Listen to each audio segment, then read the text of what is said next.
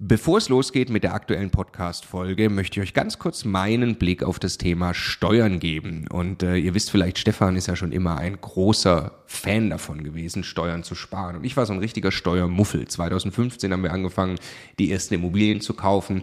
Und Stefan war schon immer drauf und dran, jeden Cent Steuern zu sparen, den man irgendwo sparen kann. Und ich fand das Thema immer irgendwie ein bisschen nervig. Ich dachte, ah ja, warum soll ich mich damit beschäftigen? Klar ist es toll, weniger Steuern zu bezahlen.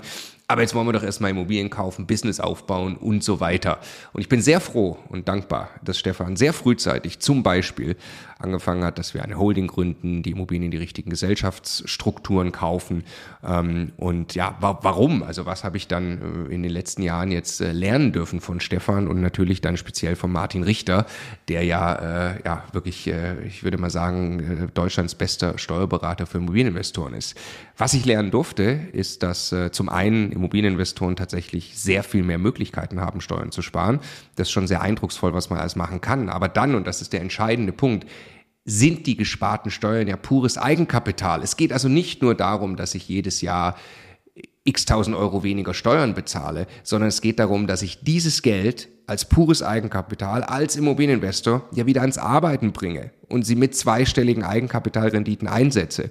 Und ich mir dann anschaue, wie viel größer mein Vermögensaufbau ausfällt, zum Beispiel über zehn Jahre, dann kann es gut sein, ich habe nachher das doppelte Vermögen, weil ich mich eben damit beschäftigt habe, Eigenkapital schon vorzugehen, indem ich möglichst viel oder möglichst wenig Geld ans Finanzamt äh, äh, bezahle und möglichst viel Steuern spare, die ich wieder reinvestieren kann.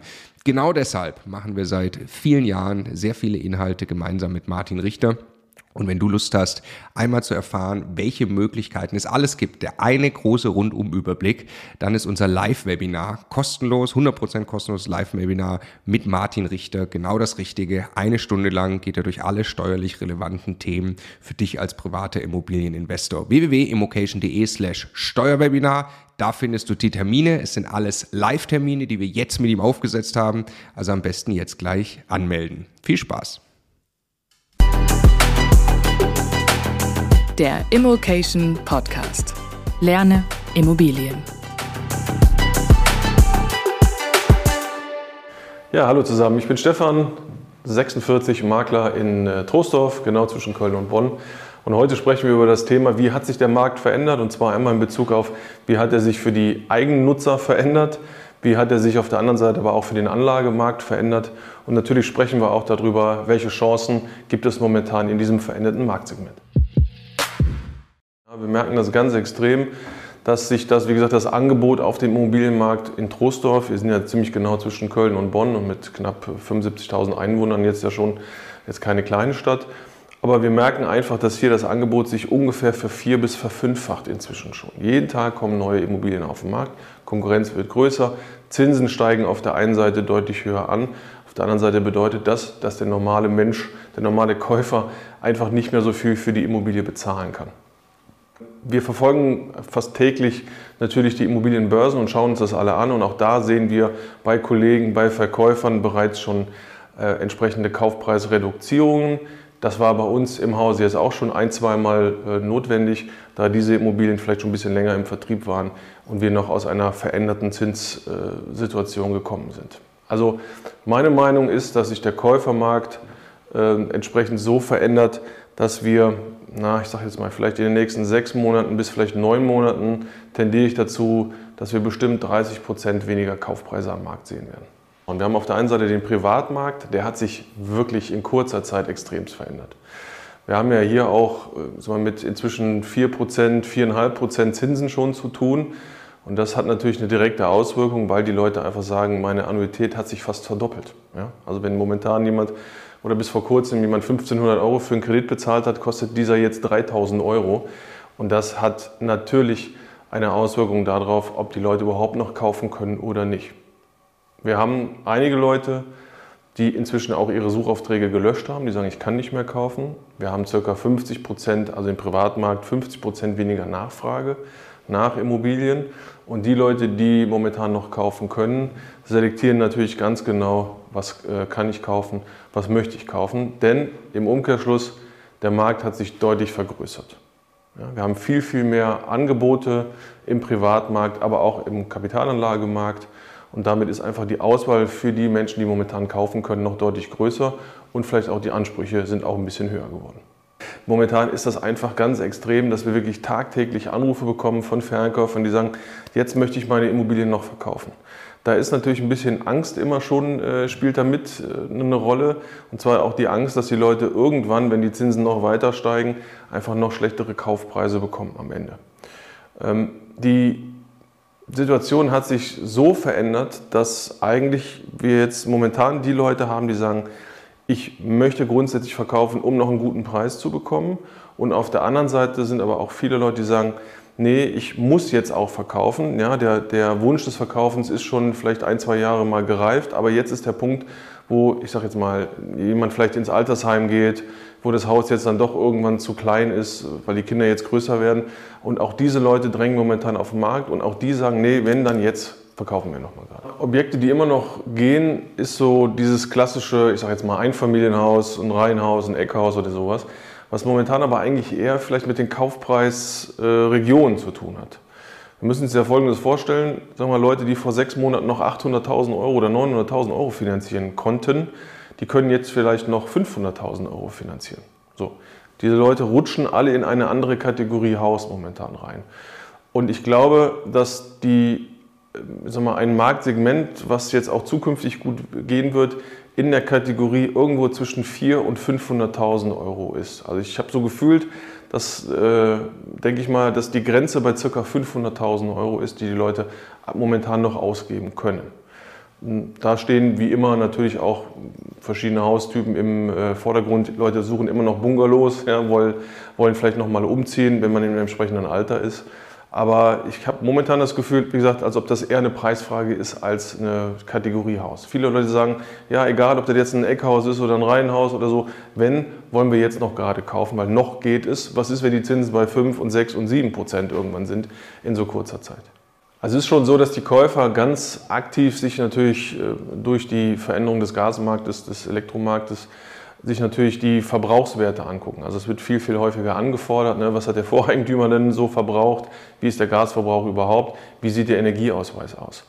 Und äh, auch hier merken wir einfach, dass natürlich modernisierte Immobilien oder die einfach eine aktuellere Technik haben über eine Wärmepumpe oder vielleicht auch eine andere Dämmung oder ähnliches, einfach gefragter sind. Denn die Angst und Sorge ist natürlich, kaufe ich jetzt ein Haus aus den 50ern, 60ern, wo vielleicht keine Dämmung drauf ist, wo noch eine alte Heizung drin ist, dass die Investitionen, die dann, dann natürlich kommen müssen, irgendwann zu groß sind. Was ist, höre ich immer wieder häufiger, sagen die Käufer, ja, was ist, wenn ich hier eine Wärmedämmung drauf machen muss, irgendwann, ne, wenn die Regierung sagt, sie müssen aber jetzt dämmen und sie müssen dies und das und jenes.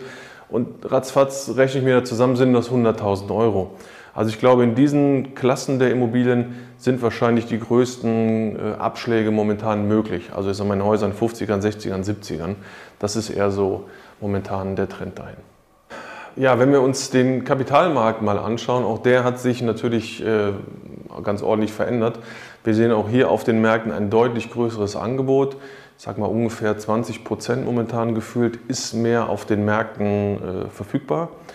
Und hier haben wir im Gegensatz zu den Privatverkäufern ein bisschen andere Situationen. Die ähm, Leute, die jetzt zum Beispiel ihr Mehrfamilienhaus verkaufen, ihre, ihre Halle, ihre Anlage oder wie auch immer, sind eher Leute, die sagen, hm, vielleicht auch eher Selbstständige, die sagen, ich habe Corona so gerade eben irgendwie hinbekommen. Ne, das hat ganz gut funktioniert. Und jetzt schlittern wir in die nächste Krise rein und ich weiß nicht, woher ich das Gas bezahlen soll, wo ich ne, die Umlagen bezahlen soll.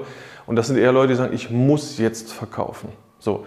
Und das ist natürlich ein ganz anderes, eine ganz andere Situation, als jemand, der ganz entspannt sagt, ja, okay, ich muss eigentlich nicht verkaufen, aber wenn ich noch einen guten Preis bekomme auf dem Markt, dann mache ich das gerade mal. Also hier haben wir eher mit einer Drucksituation zu tun und da ist natürlich jeder auch als, also auf der Käuferseite eher gut beraten, wenn er da gut vorbereitet ist. Denn was man da als Käufer ist, man, man ist eher so ein Problemlöser. Ne? Also man muss schnell sein, man muss gut vorbereitet sein, man muss agieren können. Man muss auch jetzt gerade durch die geänderte Zinssituation natürlich gut im, im, äh, im Einklang mit seiner Bank sein, ja, dass ich sofort sagen kann, nee, alles klar, Finanzierung ist gesichert, das kriegen wir hin. Und hier ist einfach auch momentan Cash is King. Ne? Also das Thema Eigenkapital ist, glaube ich, wichtiger denn je, denn natürlich haben auch die Banken sich in dem Thema Finanzierung verändert und sagen jetzt äh, 10%, 20% Eigenkapital, je mehr, je besser eigentlich. Preisabschläge sind dann eine sehr individuelle äh, Angelegenheit. Das ist vielleicht abhängig davon, wie schnell muss irgendwas gehen, wie schnell muss die Immobilie verkauft werden. Äh, es gibt ja durchaus auch Leute, die sagen, Herr Sieger, ich habe die drohende Insolvenz hier, ich muss innerhalb von einer Woche muss ich beim Notar sitzen. Ja? Äh, oder muss, muss einen Notarvertrag vorweisen können. Da bekommt man vielleicht mal 10, 20, vielleicht auch 30 Prozent schnellen Marktabschlag. Denn letztendlich ist ja sagen wir, das geänderte, die geänderte Marktsituation bei der Kapitalanlage nicht so dramatisch. Denn mh, wir haben ja nicht mit veränderten Mieten auf einmal zu tun. Ne? Die Mieten bleiben ja gleich, die Kaltmieten, die Erträge kommen und dies ist ja nun mal auch immer unser wichtigstes äh, Kriterium bei der Bewertung einer Kapitalanlage. Und diese Punkte haben sich noch nicht verändert. Äh, Im Gegensatz zum Privatmarkt, ne? weil auf dem Privatmarkt, wenn ich jetzt Käufer bin, die Zinsen kann ich nun mal nicht äh, steuerlich irgendwie ansetzen, was ich als Kapitalanleger halt tendenziell eher machen kann. Also sind da vielleicht auf dem Kapitalmarkt die Abschläge, die möglich sind, nicht so groß, es sei denn, es ist eine ganz, ganz spezielle Situation. Aber natürlich bietet die momentane Situation extrem gute Chancen, wenn man einfach aktiv drin ist, wenn man im Markt ist und wenn man auch, ich sage jetzt mal, ähm, die Hand am Revolver hat und auch jederzeit mal abdrücken kann. Also ich denke, dass die Käufer, die momentan gut im Austausch vielleicht mit Maklern sind oder auch sich viel im, im Markt einfach bewegen, ne, überall die Ohren und Augen aufhalten, was passiert, die sind äh, schon in der Lage, ich sage jetzt mal, das ein oder andere Schnäppchen zu machen. Ähm, das bedeutet schon, wie soll ich sagen, es, ist ja, es kommen ja immer mehr und mehr Immobilien aktiv auf den Markt. Und die meisten Leute verstehen, gerade Privatverkäufer verstehen, okay, in dieser geänderten Situation ist keine Zeit dafür, dass ich irgendwie selber hier rumhampel und meine Immobilie privat auf den Markt werfe, in der Hoffnung, dass irgendeiner kommt. Also im Moment ist es so, dass wir einfach, dass der Markt sich sehr, sehr deutlich Richtung Immobilienmakler verändert, also dass die Immobilienmakler die neuen Angebote bekommen. Daher, wenn man vorher schon einen guten Austausch hatte, sollte man da einfach dranbleiben. Guckt einfach, ja, man muss den Suchauftrag haben bei den Maklern, quasi off-market beim Makler und auch hier wie immer gut vorbereitet sein, ne, alle Unterlagen parat haben. Denn äh, es kann natürlich auch immer mal sein, dass der Makler dann anruft und sagt, so, ich habe da jetzt was gerade, ne, das, das muss jetzt mal schnell gehen. Und dann muss man halt auch alle seine Sachen am Start haben. Aber es ist keine schlechte Zeit, es ist eine gute Zeit, weil man, wie gesagt, auf der anderen Seite oftmals auch der Problemlöser für die, für die Verkäuferseite ist.